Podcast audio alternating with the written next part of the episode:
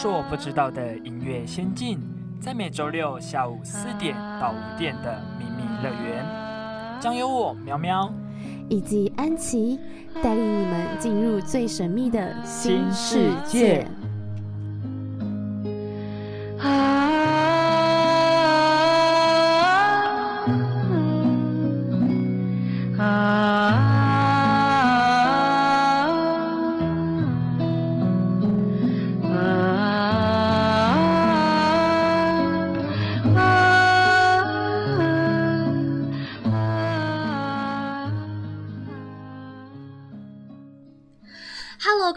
朋友们，大家好，欢迎来到秘密乐园，我是主持人安琪。因为最近疫情啊，大家请记得一定要保护好自己的身体，千万不要染疫喽。而且请不要外出门，现在真的是一个非常时期。然后大家请做好守护的动作。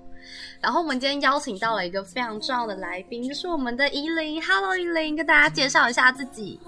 嗨，大家好，安琪好，我是 Kirky 季依林，非常开心今天可以来到节目。我是一个创作歌手，然后最近刚发了我的第二张创作专辑《旅行的原因》，有听了好好听哦。而且我要先跟听众朋友们讲一下，之前其实我早就已经听过依琳了，然后是他那天来到我们班上上课，我想说怎么这么眼熟。然后我决定就是鼓起勇气去问他说：“那个你可不可以来我们电台嗯采访之类的？”就没想到，原来我们之前早就听过了。对，我们其实彼此都知道对方了。这样，因为我之前上世新的电台另外一个节目的时候，主持人就有推荐我，所以觉得安琪的节目很不错，就是说希望有机会可以帮我牵线，让我来上一下节目。结果没想到上一次我们在世新上课的时候遇到彼此，就哎，居然就是你，注定好的缘分。对，哎，我觉得这缘分真的好巧哦，一类，哇，天哪！而且那时候我那时候他就推给我因为，我就想说我一定要仿这个人，因为我好喜欢你的那个声音，还有你整个就是创作的一些。我包完我之前现在听你旅行的原因这四首歌，我都觉得天哪，就是一个我非常喜欢的风格。而且听说你唱歌是不是有很多不同的那个唱法？对，我会呃，其实我写了很多种不不同类型的歌，像这一次的这张专辑是走一个比较，就是比较纯 acoustic 的感觉。然后我像前一张专辑里面就会有各种不同的曲风，然后也曾经出过单曲是比较偏摇滚的曲风，所以。配唱老师就会依照不同的曲目，然后来帮我调整我的唱法。然后我之前有去揣摩不同的唱法来诠释不同的歌曲。哦，那你之前就是想要当演艺人员吗？你是说，就是是否想要正式出道这样子吗？没有，就是你从小就是说，嗯，我长大以后一定要当歌手之类的。你就从小就有的想法吗？是没有，但是我妈说我从小就很有表演欲。就是是那种对，就是很喜欢上台，以前就喜欢上台，就是可能弹钢琴啊，或者是唱歌啊，或者以前是练演讲啊等等，就很喜欢那种感觉。然后我是一直对音乐都很有兴趣，就是从小时候学钢琴，然后到后来高中的时候接触到吉他社之后，我就屌哎，开始抱着吉他死不放这样子。所以我觉得是，其实并不是说我真的一定要成为一个歌手，而是我觉得它一直是我生活中的一部分。抱着吉他弹唱，然后平时的创作都是我喜欢做的事情。然后我只是觉得很幸运，现在可以做自己很喜欢的事情，然后也有一些朋友是跟着喜欢我的。哦，刚刚我有听到，就是你说从以前到现在这个样子，就是你很有表演欲，我觉得这是一件很棒的事情。所以你在高中的时候有读类似像表演艺术科吗？或是大学的时候你就在专攻这个方面？哎，其实都没有，不是，并不是专科出身的，而是。就是都是社团，然后或者是经过经有一些演出或者是比赛，然后在不同不同的这样经验累积，以及从前辈们的经验这样听下来，慢慢把自己培养成现在的样子。哇！而且我还看到你，就是你被黄国伦誉为吉他仙子，我觉得真的很棒哎。哦，对，那是之前嗯上节目的时候，就是国文老师听我唱的歌，他就描述他觉得我的声音。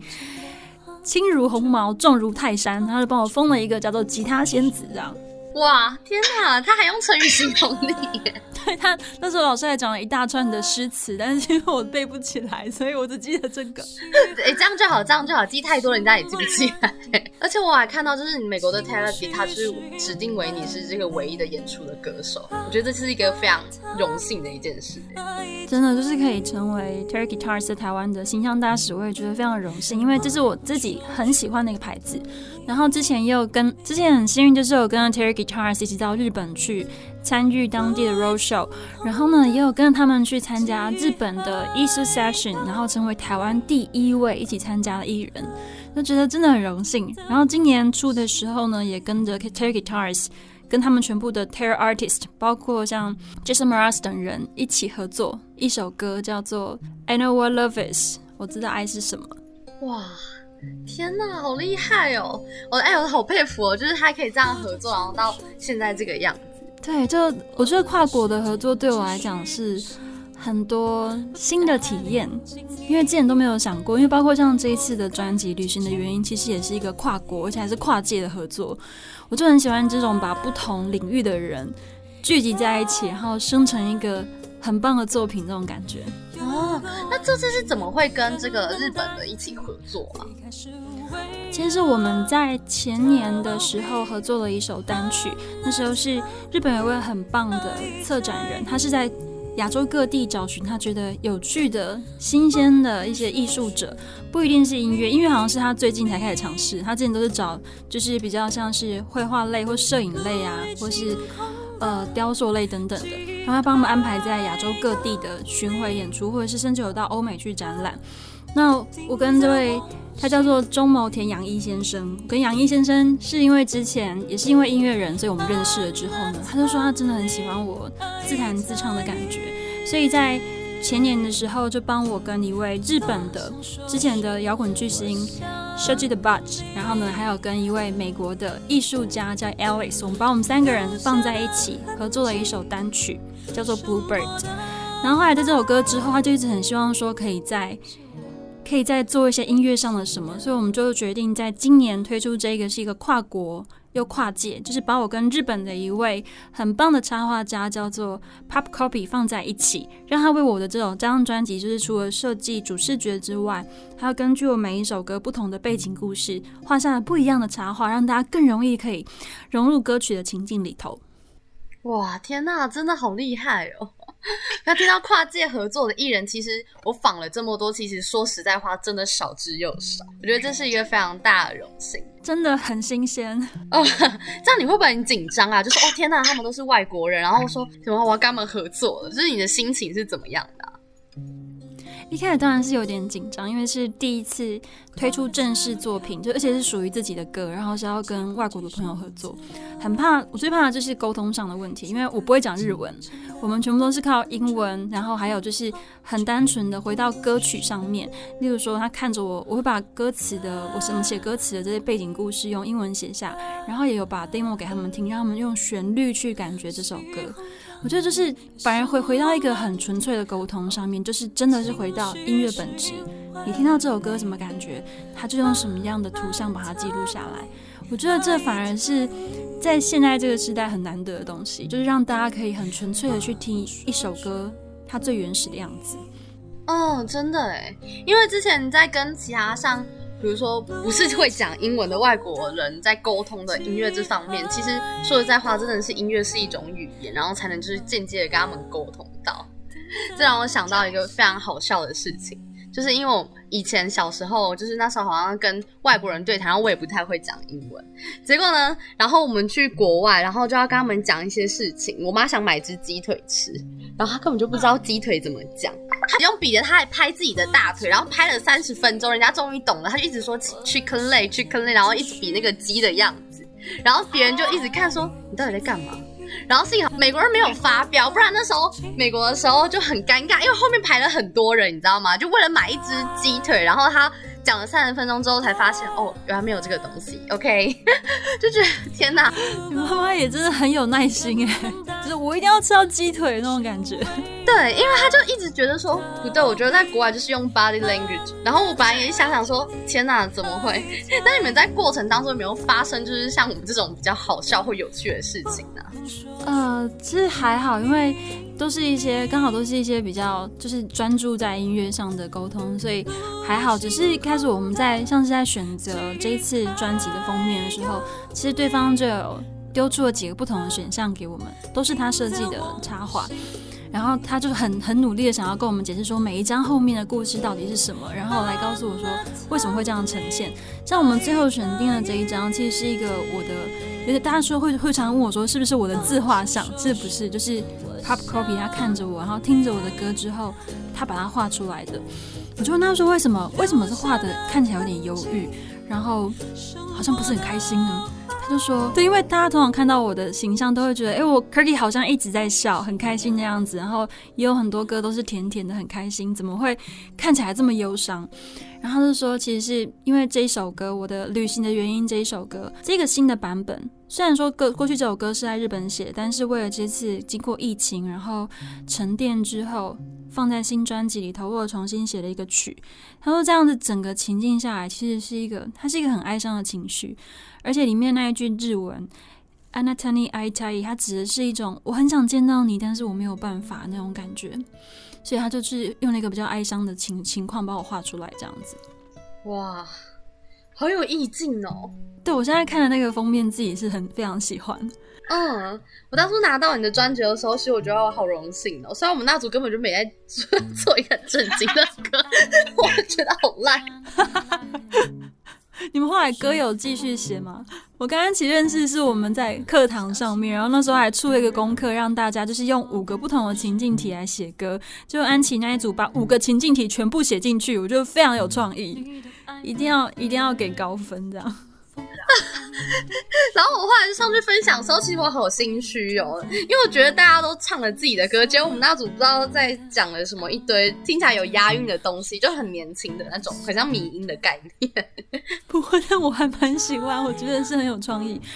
你刚刚说你上海会紧张，但感觉不出来，我觉得这是最棒的，这是一个表演者应该具备，就是你就算紧张到不行，你上台还是要让大家觉得我非常有自信，我对我的东西很满意，这样。哦，我觉得我还在学习，就是一般你一开始上台的时候，你也会紧张吗？当然会，每次上台都会。但是就是我就是我在上台前的时候，会先闭眼睛跟自己说说话，然后上去的时候，我一直很努力想跟自己说，其实你就是。不要紧张，你是要享受这个当下，因为你一旦紧张的话，你一定准备的东西没有办法完整的表现出来，然后到最后你下台就会是很多很多的后悔跟懊恼，所以你就是放轻松，享受这个当下就好。然后我现在其实我自己还在学习，还在学习中。其实我也听不出来，因为上次我听到就是我们那时候听堂课叫音乐概论，然后我听到就是依琳在唱的时候，我觉得天哪！太好听了吧！就是你的现场 live 完全是没话说的，你不像其他人可能还要用一些后置的，就可能我看他们音是在调那个轨道的时候，可能就会调的多一点之类。我没有说其他人不好，对不起。对，因为最近看了很多组的，就是他们的艺人，然后都会这个，然后我想说，天啊，的现场就是很稳哎，我整个就是被 shock 到了。那时候就觉得这是真的，真的不是在客套话。然后就觉得，而且你的声音是洪亮的。结果后来旁边老师不是在抗议吗？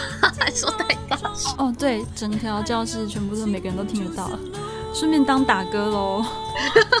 对，然后他们就说，因为那时候朋友后来从旁边其他课说，你你们班到底在干嘛？为什么那么吵？他说这歌是好听的，可是可是老师那时候超生气的。没有啊，这额外小插曲，没有没有。然后那时候就听到他们有人说，哎，这个人唱歌很好听。但但已经盖过了我的声音了，然后我就觉得很好笑。我觉得这是一种另类的赞美啊。哦，像这种赞美，我就之前也得过一些。就是有一次，我就住一个民宿，然后我就在民宿里面弹吉他，然后在 Facebook 上面开播，跟我的一些歌迷分享。后来有一个歌迷去住同一间民宿，他就跟那个老板说：“哎，上次我只认识一个歌手来这边住过。”老板就说：“哦，我知道那歌手啊，隔壁子说。”三更半夜也唱歌，唱很好听，可是也太晚了吧？就是诸如此类。但我只听到他说：“哦，唱歌很好听这件事情。”我说：“嗯，好，谢谢，谢谢。”对，我们就只听好听的部分就好了。对，这样也是一种好事啦。哎，那你之前第一次啊，就是参加第一个就是正式的算是音乐的节目是哪一个啊？节目吗？你说电视节目吗？电视节目或是你真的唱歌的比赛？应该就是台视之前有一个节目叫做《钻石夜总会》，那时候是历经是主持人，然后那时候有不同的单元，每个单元你只要未免十关就会成为冠军。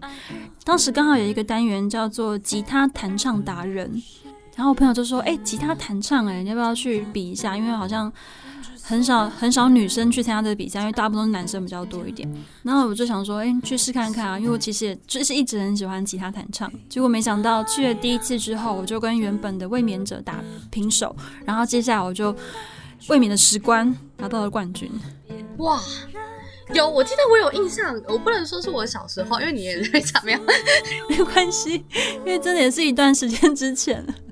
我那时候钻石夜总会的时候，我印象最深刻的第一个是魔术，第二个就是唱歌的部分。然后我就在看说，哎天呐，我就好，我我好像有印象，那时候你那时候唱了一首歌，我真的就觉得你吉他弹得很好。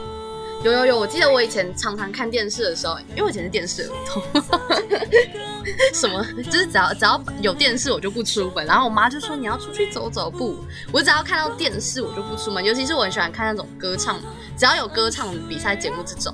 哦，那之前因为之前台湾不是有一阵子有非常非常多的歌唱比赛吗？你应该每天黏在电视前面吧？对，什么？对，哇，天哪，超偶！那怎么那时候怎么没有想去参加超偶啊？我其实会比较喜欢，是会喜欢喜欢那个后来参加的那个节目，是因为它是可以带着吉他弹唱的。其实我一直都觉得我比较适合，因为我是一个很随性的人，然后基本上每一首歌我都会做一点改编。所以当我跟着大编制或是原编曲唱歌的时候，我总是会觉得自己好像被捆绑住。所以我比较喜欢，我可以控制自己的我要唱的是什么，以及我要如何去修改那些段落，跟什么音我要怎么改，什么和弦我要怎么改这样。因为我觉得那其实有一点像，这样说起来是有点像在二创，也是我觉得这也是对，有点像是在训练我创作的一部分，就是你如何把一首歌曲改成你觉得更适合自己的样子，或是你更喜欢的样子，或添加添加一些新元素进去。哦，你都是怎么创作歌曲的？嗯，其实就是从生活中里面去找一些灵感，或是从我旁边听到的故事，有时候可能会掺一些个人经验进去。哦，你会是那种词先出来，或是曲先出来，或是你先有蓝图构画好了之后，你才会一起出来的吗？就是你有个 tempo 之后？其实每一首歌不太一定哎，就是看当下的灵感什么时候蹦出来。但我很常做的事情就是，我没事想到什么可以写的故事。然后我就会把那个故事大纲先记下来，或者是可能有时候脑海中就会蹦出一两行词，我就会先把这个词也记录下来，然后之后再慢慢把它延伸成一首歌。有，这时候我就要跟听众分享了，我们那时候完完整整的看完了你整本发给我这张专辑，真的是太棒了。我要我要这么说，是因为你刚刚讲到就是你写故事这方面嘛。如果今天是直播，我就可以直接拿给大家看。就像比如说，你第一个是旅行的原因，然后你你就好像在写日记、写故事一样，就是把它写下来的概念。我说这是我自己的感觉，我觉得这是一件很棒的事情。然后旁边又有你的插画，是故事性，然后你又可以享受到音乐的当下，哇！我真的觉得太棒了，真的。而且这一只只有实体专辑里面才有每一首歌后面的背景故事介绍，就是你看到的后面那些很多很多的为什么要写这首歌啊，以及后面的。背景是什么？这些只有实体专辑才看得到。对，之后我会再跟听众朋友们把真正的实体专辑整个放上去，就是让大家听众一定要了解一下，就是这整个创作过程，还包含这些。哦，因为我拿到的时候我超兴奋。就是这这次真的是这在南港鸟屋的特快闪店才买得到，在 t a Bookstore 南港店，其他地方因为上次就有朋友跑到其他的书局或者是一些线上的购买购买购买网站，想说要买，就都买不到，只看得到我第一张专辑《记忆零》而已。我就跟他们说，没有，我们这一次因为是我们这次非常艺术，我们就只跟鸟屋书局合作，而且只有南港店才有。哦。然后其实里面我最喜欢的是《爱没有不同》，Love is endless，我超喜欢这首。对，但很多人都喜欢这首。我我自己写那首歌的时候，也是心里面也是投注了很多感情进去。最初这首歌是在帮一部电影写的主题曲，那部电影叫做《我的妈妈开 gay bar》，然后是一部来自加拿大的电影。叫《Stage Mother》。然后那时候我是就是看完那一部电影，哎、还没有看，我是先就是看他的大纲介绍，然后我就去再做一些相关的功课之后，我就写下了这一首，就觉得其实人跟人之间的感情全部都是很纯粹、很真实的，不应该因为你喜欢的对象的性别不一样而改变了这份爱的诚挚。但很多人不了解这一点，所以我就想说，用这一首歌把它写下来。然后后来那时候就是那看完我有看完那部电影之后呢，心里面又多了一些感触。这一次在出这张新专辑的时候，就决定把这首歌收回来，自己用木吉他重新唱了一个版本。嗯，天哪！那我等一下有没有荣幸可以听到你的现场弹唱？可以啊，我可以唱《爱没有不同》给。我觉得我现在是一个小迷妹的状态，我已经不是主持人了。我觉得我这主持真的，刚刚我们就谈到了你说爱没有不同，这这里面是在旅行的原原因的这张专辑，我觉得是我蛮喜欢的。那要不要请怡琳介绍一下，就是这整张专辑你整个的构想？好，那时候写这张专辑就是在这段时间没有办法旅行之后沉淀的时候时刻写下的很多歌。然后里面就包含了这段时间我最喜欢的几首，就把它收录在这张迷你专辑里面。那主打歌《旅行的原因》呢，其实就是一首我在日本旅行的时候写下来的歌。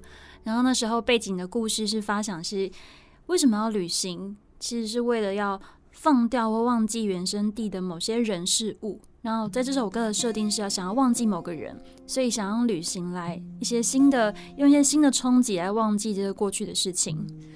那后面呢，当然也有放了一些其他的歌，像是刚刚讲到《爱没有不同》，它是一首在讲爱不应该因为性别不同而被定义成不一样。然后还有一首歌叫做《最重要的事情》，是描述那种两个人感情刚开始非常甜蜜，这一对一两小无猜那种感觉。跟最后一首歌也是很有趣，它是一个改编自真实故事的歌，叫做《致管理大师》。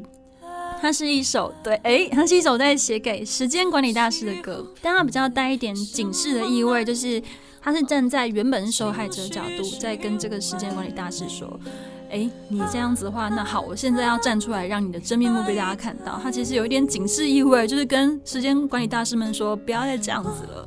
这样的时间管理大师真的跟某些新闻有点有点相关哇，这样听众应该会蛮喜欢的。那到时候私讯，因为之前有可能某。涉及到某些新闻部分，他们都会私讯我，就说真的吗？我好想再继续听哦。没关系，这是将会是我们下一次的话题。太可爱了。那要不要介绍一下，就是为什么要就是这张专辑要取名叫《旅行》的原因呢？当时我们其实，在选主打歌的时候，也是犹豫了很久，在两首歌。当时候日本的日本的，就是帮我们准备这张专辑的杨一先生，他是说他很喜欢《爱没有不同》这一首，因为他觉得用 love 这个主题来当这整张专辑其实很适合，因为其实整张专辑的四个故事都跟爱有牵扯。但是后来我们经过几番讨论之后，决定选了《旅行的原因》，除了说里面这首歌是我在日本写的，然后里面有一句日文，更可以强调我们是一个跨国合作之外，还有一个就是。我真的很怀念旅行，然后我很想要用旅行的方式，用音乐带大家去旅行。这是一个意念上的旅行，而不是真的实际踏出门的感觉。但你可以借由听这张专辑，你在不管是爱情的各种不同的国度，或者是有一些脑海中的故事，你都可以在这张专辑里面感受到，然后进行一个小小的脑袋中的旅行，这样。哇，蛮好的耶！因为现在疫情，我们也不能真的出去了嘛。对，最近最近真的是，请大家都不要出门，好不好？真的不要出门，在家里面听歌就好了。对，而且我觉得这张专辑非常有意义，就是大家如果真的想出去旅行，没关系，这张专辑直接带你飞到去你想要任何的国度，你可以想象是你在爱情、友情还是亲情里面，就是任何的想象都可以带你去实践。这样比起出门还不会染疫，还还来得好呢。真的，而且因为像我平常去旅行的时候，我都会背着我的小吉他，我一把旅行的小吉他。就走到哪唱到哪，而这张专辑呢，其实制作人还是想要有一个让我回到更原始的我的样子，所以里面的配器非常的简单，很大部分都是我自己弹的吉他。我觉得这也是有一种跟着我的声音去旅游的感觉。哇，那在这么多次你真是真实的旅游当中，你最怀念的是哪一次的旅游啊？最怀念的，天啊，太多段了，太多段。但我呃印象最深刻的是，我曾经在一个月内去了俄罗斯，然后又去了古巴，就是从极冷，然后到一个偏热的地方，然后两边。两边其实都在挑战我原本对这个国家的认识。像大家讲到古巴，就会觉得哎，好像是音乐之都，然后呢，那边人又非常的热情，非常的淳朴，一切都好像还停留在六七零年代。但其实真实去了之后，就会看到很多，不论是游客跟在地人之间的一些心灵上的冲突，或者是看到一些。政治因素影响下的一些故事，但我就觉得哦，原来这个国家不是我们原本看到的那些美好的。因为之前讲到古巴，大家只会想到就是一些很可爱的古董车，然后整个街道的色调非常缤纷，只会想到这些，然后就觉得好像很开心的一个地方啊。但其实去那边就会发现还有别的故事。然后说要去俄罗斯的时候，大家可能就会觉得，哎，俄罗斯大家都说那边的人一定都非常的冷酷。然后动不动就有黑道，但其实我在俄罗斯遇到很多很友善的朋友，就是包括在冰天雪地里面要帮我拖行李的，或者是我在坐那种夜车爬不上去那个睡铺的时候帮我推一把的，就是很多很多。反而是我反而在俄罗斯都觉得比较温暖，不知道为什么。对，就是实际实际走一趟就会发现都不一样。嗯，哇，你去过好多国家，你到底去过哪里哪些国家？啊，这样有点难算。我想一下，我欧洲、欧洲、呃，中欧、西欧大大部分都去过，然后美国跑过了几个重要的州，应该都有去过。然后最远有到阿拉斯加去，就是为了要去看极光。哦哦，啊，好好哦！他们至少还没看到极光，神啊！希望极光可以出现一次在台湾，没有？我这有点难，可能要把我们搬到北极或南极去的。除了中欧、东欧还有哪里？所以亚洲呢，就几乎都有去。亚洲大部分都有去。我现在是一直很想要去非洲，因为还没有机会去。去到那种像是大草原，或者是一些比较深入那种非洲小村庄的感觉。因为之前有朋友去非洲的那种小村庄里面当志工，他就去这样子游历了一年。然后后来听他回来之后跟我分享了很多故事，我就觉得天啊，我也想要去，应该有很多会有很多写歌的灵感，而且可以让自己回归到一个很原始的状态。对对对，他说在那边你会看到那些小朋友的每个的笑容都是非常的诚挚，看到你是真的开心，没有为了任何原因的那一种开心。然后听了就觉得，我也想要去感受一下这一种纯粹。嗯，想到非洲，我可以跟你分享，以前我去非洲当志工一个月，那时候去帮助他们，那时候好像什么病，我有点忘记。他们那时候是有一个比较严重的一个，算是一个疫情，所以去到那边人其实都蛮人心惶惶的，就是你去那边帮忙还是怎么样子。那你们要先打疫苗之类的吗？对，你就是可能要先做好你的一些防范的一些措施，然后你才能真的去到那里。然后他刚刚，刚你有讲到，就小孩子最纯真的笑，对我觉得真的是。然后就是因为他们其实文化就是就算不同，但他们给你感觉就是一个很淳朴的。一些人，所以他们也很单纯，所以你教他们什么，他们就学什么，所以你不能教坏他们，你教坏他们，他们可就乱学了。之前对，然后看到这些，我就觉得听他们的微笑会让你觉得很融化，因为有些人是真的过得很苦，你会看到就很像是韩国的贫民贫民窟跟那个一些富豪，就只差那一线之隔，你就只是踏入的那种感觉。因为像我有个朋友住在那里，然后他就是住在那种豪宅的地方。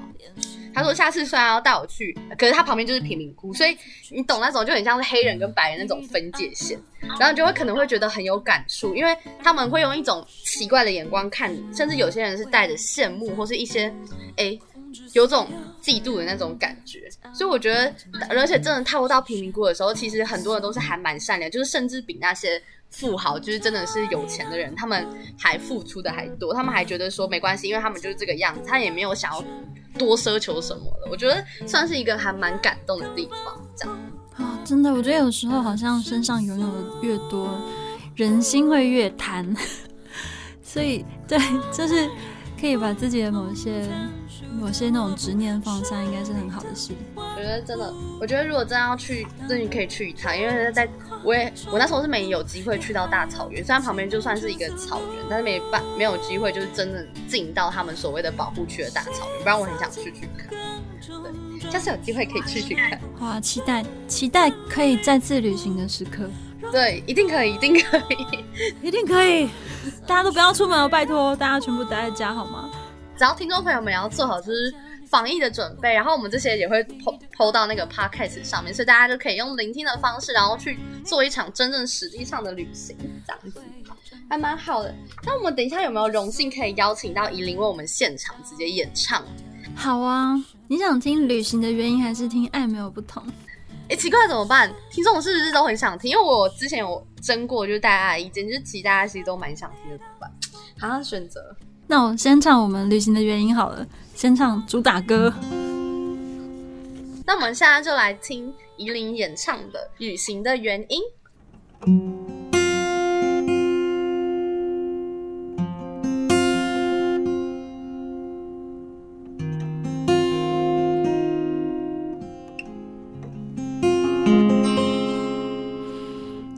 过了三门票根，记不起上次的旅程。写的歌轻轻的哼，当初的感动却一点不剩。哒哒啦，西风飘流，也向往安定，矛盾的情绪是因为你。爱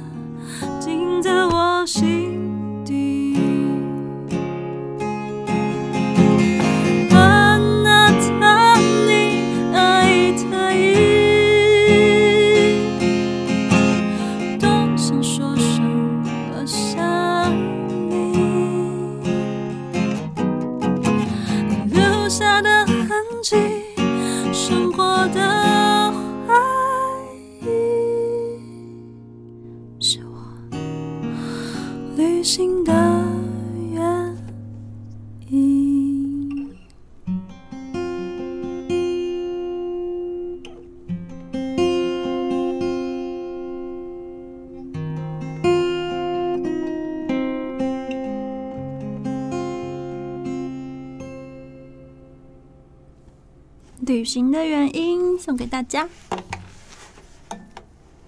哇，好好听哦！这根本就是那个车上电台直接 live 秀现场的时候。对，因为之前我们那个节目也会播在那个什么，哎，车上啊，现在转应该也转到了。对，而且我很喜欢中间那段那个唱日文的那个感觉。哦，那一段在录音的时候也是弄得我很久，因为我不会讲日文，我对于不会讲的语言会有恐惧感。因为第一是我怕我发音不标准会被听得懂日文的人或是日本人笑，然后第二就是因为你在唱不对，你在唱不熟悉的语言的时候，你会一直去想发音对不对，或者是共鸣在哪里，会忘记去想这句歌词真实的意思是什么。所以后来我在就是录到最后，为了要把情感放进去，我每次唱到这首歌，我脑中就一直给自己强加那一种非常想念一个人的感觉，想办法把它唱出来。哇，你真的让我想到之前在小河岸唱那个什么《爱情转移》，然后我要唱粤语版的时候，我就想说，我的天呐，不，因为我也是很在意发音的问题。然后我就想说，算了，随便反正就豁出去了吧。你看你有没有人知道之类的？幸好台下没有香港人。我之前我自己会怕，就是因为我曾 我曾经在台下听歌的时候，就台上的人在唱，好像是就是也是某一首很红的粤语，忘是海阔天空还是追之类。但刚好旁边那一桌坐的是有香港人，他就说我完全听不懂他在唱什么。然后我想说，天哪，我千万不能这样。所以你知道，我也是我不敢挑战粤语歌，是因为粤语又比。粤语比台语还要更难发音，我台语已经那么惨了，我就觉得好放弃，因为它的它的那个音太多，好像是有九个音还是八个音的，太难太难了，真的。然后发错了，被人家讲话，觉得很好。没关系，反正我们我们都我不知道那时候侥幸一下，嗯，看了一眼台下，嗯，没有台香港人，非常棒。笑，或者是你的发音很标准，他们都没有发现，也有可能。应该是没有香港。我觉得那时候我们抱着侥幸的心态，我觉得这是一个非常好笑的事情。对。然后我刚刚听到旅行的原因，然后虽然我很想要你演唱《爱没有不同》，但其实有私心的，我想要听。最重要的是，可以啊，你的私心，我可以其实可以两首都唱，我都唱一半或者是什么，让你听一小段就好，就可以都听到。你的私心莫非是最近有了一些情感上的进展？不好说，没有，因为你要想到那时候有时候闹一点小任性，让我想到西野加奈有一首歌，他是在说恋爱什么什么令的，然后也是在讲说，反正女生就是会这个样子，跟这个感觉我觉得很类似。反正男生听了都觉得很讨厌了，但是这是代表是女生在意或女生喜欢你才会对你有这种情绪啊，对不对？对，其实你每首歌我都很喜欢，有写到心坎就对了。好啊，给你这个私心的那个最重要的事情，我怕你喉咙不舒服，可以可以可以哦，我可以让我看，我只是 就就是这几天喉咙有一点。状有点小状况，但可以可以唱一点点。没事没事，好，那就都可以哈。希望 就是你能多唱一点点，让我们听众可以大饱耳福。好啊，我唱一小段最重要的事情送给你。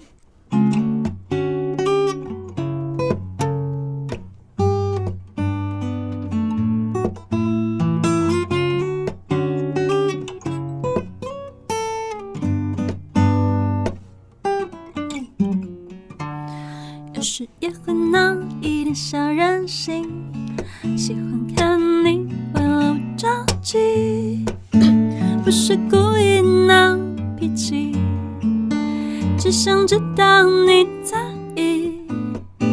难免生活遇到瓶颈，清醒总能拉着你倾听。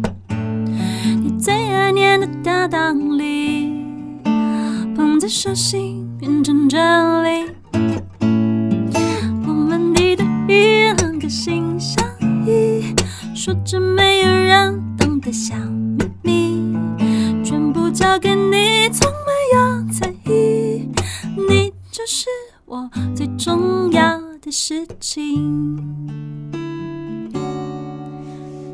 重要的事情。那首很甜的、很可爱的小小的歌，我觉得，对，真的好甜哦，很像那种网络小情、网络那种恋爱剧。对，因为这首歌其实就是就是帮 我真的是帮一个网剧写的主题曲，因为是一个很甜的很多那种小片段的组成，所以后来就帮他们写了这个很可爱的一对一的感觉。嗯，这很像之前那时候大红的一幅一个大陆网剧，那时候大家都好爱看。那伊琳有没有就是就是对于另一半有没有的想象啊？就是对，就是你喜欢，就是比如说择偶标准，这 听起来什么好笑？择偶标准听起来好严肃哦。就觉得最重要一点就是可以听得懂我想要表达的东西，我们可以彼此互相懂得对方，然后可以一起成长，这是最重要的事情吧？哇，真的，我觉得很重要，因为如果不懂对方，真的不知道要讲什么。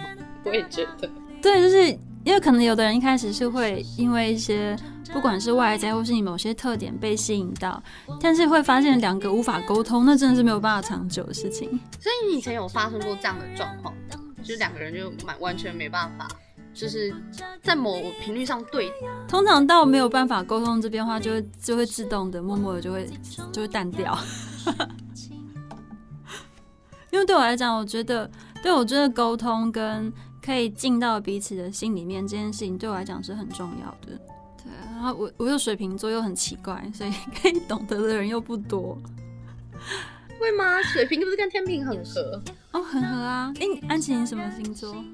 天平啊，难怪，不错，可以，可以，对。对水瓶跟天平很合。我今天访问一个来宾，他也，我也他说什么择偶标准是一个男生啊，他也是水瓶座，他就说他喜欢就是比较开朗的女生，然后他就说他也是一个男标准难搞型的，但是我觉得还好啊，不会啊，对，没有，水瓶难搞绝对不是表面，都是你要深入了解之后，内心的那种纠结还是怎么？我觉得是想的比较多，然后小剧场也多吧，但天平自己小剧场不是也超多的。因为好朋友是天秤座，那个小剧场真的是，我觉得我们每天都在拼比谁的小剧场多，把它写成小故事就可以出歌了。有有有有，都有收集起来。然后我其实我想分享的就是，我之前有跟就是有跟一些朋友们分享过，我写歌的时候都会很像在写一个剧本。但是我没有跟大家分享过，就是我其实有时候会自己会太入戏，有时候会出不来。就是写完一首歌，或者我唱完之后，我就曾经在录音室里面有自己唱到哭。但但当然我都会掩饰，就可能会默默把泪擦掉，或者是假装去喝水、上厕所掩盖一下。但是就是会有时候真的会入戏太深。像我之前唱有一首歌叫《偏安》的时候，那算是我的第一首创作。我是真的唱到我心里面觉得很痛，然后觉得。我就有种我自己快录不下去的感觉，但是我还是有维持住，就是不要让大家看出来，因为我很怕被大家想说，哎，你怎么那么奇怪？但因为我觉得每一次录一首歌或是写一首歌的时候，对我来讲都很像是。在演一出戏，或者是写一个剧本，所以我会过分投入，这是我的一个小秘密。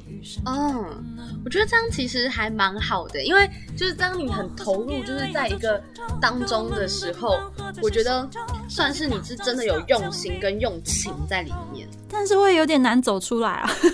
你说尝试演戏吗？那会不会更难走出来一点？这就像我朋友之前他。读那个什么读心那个犯罪心理学，然后读到整个就得忧郁症。他他真的读到，然后他就说：“嗯，我好了解那个犯罪的人到底在怎么想的，然后他是怎么心态。”我真的觉得天哪，怎么会这个样子？他我跟你说，他后来每一天哦都在跟我讲这件事情。我想说，你是不是？我就很想把他带出来，你知道吗？然后我就不知道你要把他拉出来一点。我觉得他这样子可能会对会变成把自己某个开关打开，会变得嗯嗯。然后我就有跟他讲说，那个，我就说，我就给就转移话题，就跟他说，没有啊，其实你看这样子，我说你可以把它当成演戏一样，这样就好了。然后他他就整个读到那个有点走火入魔的程度，我就点觉得天啊，那你会不会也读到这种程度啊？我不知道。那你那个朋友做出什么比较不为人知的事情吗？小秘密。好可怕！大家的秘密，他他其实没有哎，但他那时候跟我分享，可能这跟他那一段爱情有关系吧。然后他就跟我分享说，他那段爱情，因为他那时候是从大陆回来找我的读书，然后他就跟我说。他那时候就因为读了这个，然后分享给他喜欢的女生，就他那个喜欢的女生也跟他一样陷入在那个境。那我们可以可以携手做些什么事情？对，然后本来想说，嗯，他们应该可以顺理成章的，应该可以在一起吧。后来，嗯，没有，他就那个女生喜欢另一个男的，嗯，结束。他就说我好忧郁，好难过。他现在又走出来了吧？我觉得他觉得这段感情过应该就没差了吧。他只是很当下很喜欢那个女生，其实他是一个很特殊的人啊。感觉你身边也是有很多很奇妙的朋友，有我超多奇妙的朋友，还有洁癖很严重的，严重到连拿个东西当人别人面前都要拿卫生纸，然后你只要碰到他，他就他就一定会就是生气，就是你可能没见过他这个人，只是你跟他不熟。然后，即使你跟他就只是一面之缘，可是你不小心碰到他包包，就只是不小心的，他就会记恨你一辈子，就这样。哇，那他现在一定非常的安全，在这个疫情的时刻，就超安全，没有人可以接触到他这样。因为他就是洁癖很严重的啊，然后他就是你碰到他，就 你知道他那种心理，我真的才发现，原来洁癖这么严重的人是这个样子的。其实我那时候还没有意识到，我想说，那我说实在，我在写歌上面有一点小洁癖，我会希望可以在一个完全不受到打扰的环境下，甚至也不被更改、不被打扰的方式来写歌。这也算是一个感，就是写歌上面的小洁癖吧。我觉得，我觉得应该是执着吧。我觉得每个人都有自己的舒适圈，其实这样也蛮好的，一直被人家干扰，就像。一个写词很厉害的一个老师，他就讲说，他其实他不能理解，就是为什么大家可以在咖啡厅这么嘈杂环境写歌。我也没有办法。但我曾经，我曾经有写过一个，是就是算是在算是在呃餐厅的吧台写过一首歌，而且我是用餐巾纸写。因为那时候，我那时候在那时候就在古巴的时候，我写了一个，我把 Despacito 改成中文词，我就是坐在，我就是坐在吧台，然后说喝了半杯 Mojito 之后，我就忽然整个很有灵感，我就跟他们要了餐巾纸，然后写在餐巾纸上的。哇，天哪，好棒哦！就突然有一种想象的画面。现在因为我不能出去，所以只能用想象的。嗯，我以前好像也做过这种事情。对啊，其实那个时候，我觉得就算环境再再嘈杂，你都会。会就是会关把自己关起来，然后周遭你会开始什么都听不到，你只有脑中的声音而已。只是那个情境不是那么好进去而已。我觉得是一个很棒的状态，就是你可以就是让整个自己 focus 在这种音乐上。对，我觉得很感动，而且我觉得感觉冥冥之中有注定，从之前说要访问你，然后到现在，然后终于有可以机会访问到你。然后至少我还有拍张照，然后哦，对，我们现在其实是戴着，就是戴，就是在讲电话，戴耳机，然后彼此两边分开在录音，哎，在听着朋友们，到时候安琪会剪到疯掉，我跟你讲。而且你还给了我一张专辑，然后可以让我更好的介绍，我觉得真的是刚好哎，真的非常哎，对，那时候刚好还好，你有上台分享，然后专辑就是送给了你这样。因为你看，像我们如果没有办法见面，我也没有办法，就是直接亲手把专辑交到你手上啊。我觉得很可惜，因为那时候你刚刚把我拿出来的时候，我就超想要。因为我看到这个画风，就是我个人啊，就是收集我我其实很像老人，虽然我虽然我也没有很老，是对，但是我很喜欢收集那种专辑唱片，而且我一定会去那种唱片行买的。我以前很喜欢去铁玫瑰，我妈都说我是个老人。哎，我觉得很棒哎。我觉得很棒哎，因为现在大家其实怎么都讲数位，然后这样照片什么什么也都是数位等等的方式保存。其实我很喜欢可以拿在手上的感觉，所以会想要把重要的照片洗出来，或者我觉得我真的喜欢的音乐，我会想要有一张专辑可以收藏，这是很重要。然后也是因为扣了这一点，所以我们这一次。是推出一个绘本的方式，就让它不是一张单纯的专辑，它里面还有这次跟日本插画家合作的一些他的作品在里头。然后这些作品，它其实同时现在也有在泰国跟其他亚洲地区做展览。我觉得就很希望大家都可以保持着一种，你这样不只是在收藏一张专辑，你是在收藏一个跨国的艺术品。嗯，我觉得真的超棒，就像。如果因为那时候很可惜，就是没办法来到我们那个录音室。我的那一间，我的那一间录音室就是整面墙大概有超过三万张的都是黑胶唱片。哇！哎，你喜欢黑胶是不是？哦，没有，我喜欢黑胶，可是我们家已经丢掉，我现在就只剩专辑。我是说我们那个电台的，就是我录音室那一间，就是我专门录的那一。我懂，下次下次介绍你一间，好，下次介绍你一间咖啡店，它里面全部都是黑胶，你可以选你喜欢的，请他现场放。真的假的？在哪里？天哪，在听众朋友应该有这种耳福，在六张里附近。我都要把我查下店名，我有点忘记。然后里面还有两只猫，就是两个两个我喜欢的东西都有，猫有音乐。我到时候跟你讲。好的，当然可以，因为我超喜欢就是音乐这方面。我天哪，真的有一定会疯掉。然后我这时候，因为我很喜欢存钱买专辑，或是买一些就是关于录音的设备，他就已经快气疯了。就是我们闲聊的部分，而且我们节目也差不多要到尾声，我觉得我们好放松在闲聊哎，大家应该听得很开心吧？哎，真的，因为就很像在讲电话吧？现在，我现在觉得我在跟就是在跟姐妹讲电话的样子啊。我们就可以分享很多就是不为人知的秘密 哦，我真的好想分享，真的好多 secrets 哦，但我才不会乱讲，免得他们到时候说嗯，这个节目。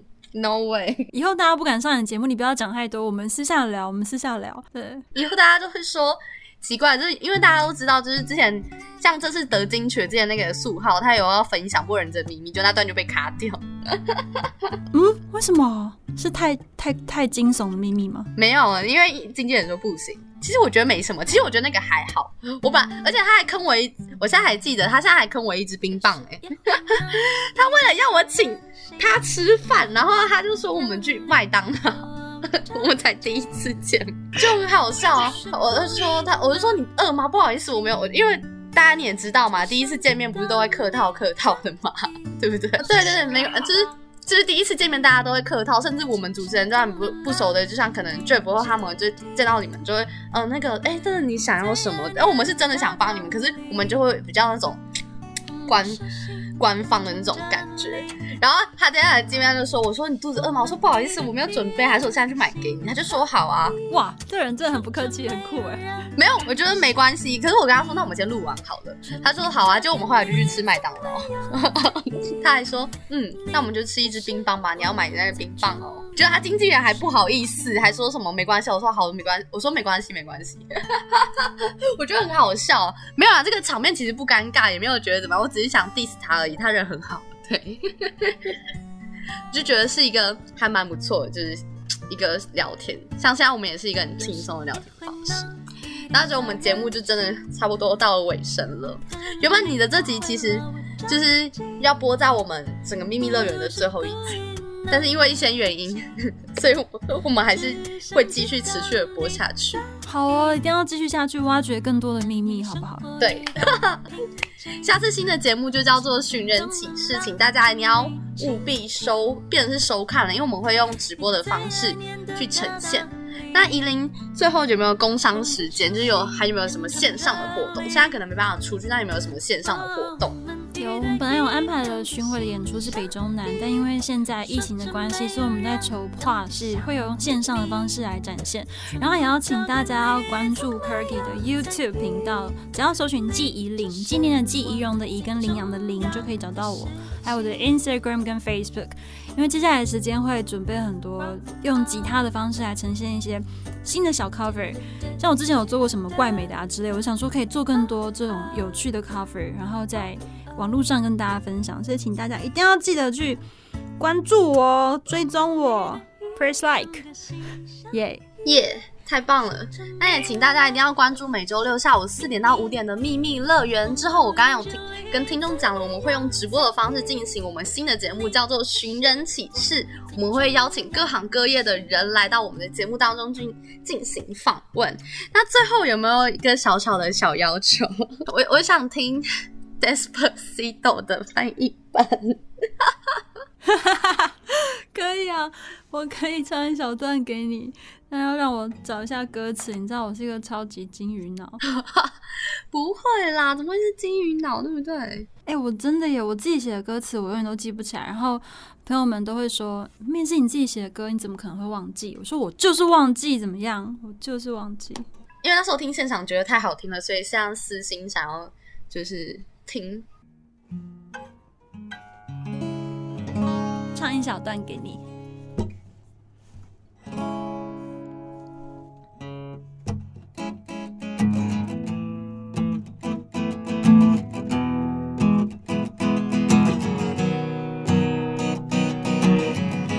看着你我不再倔强的，然后在你深邃淹没，仿佛再久都不够。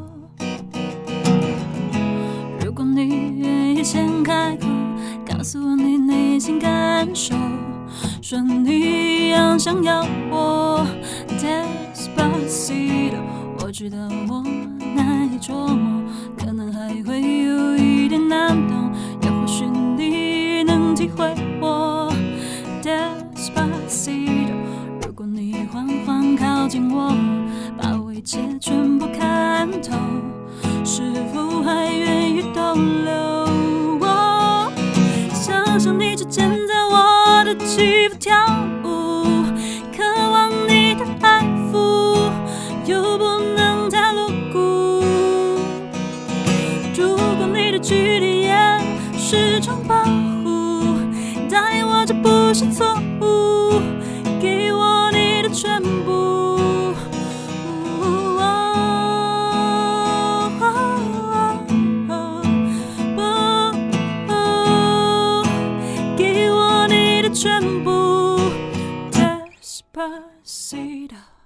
耶，送一小段给你。耶，开心！完整版大家可以上 YouTube 听，完整版上面就是还有一些在古巴旅行的时候拍下来的影像的。耶，棒棒！那我们就下周再见喽，拜拜，拜拜。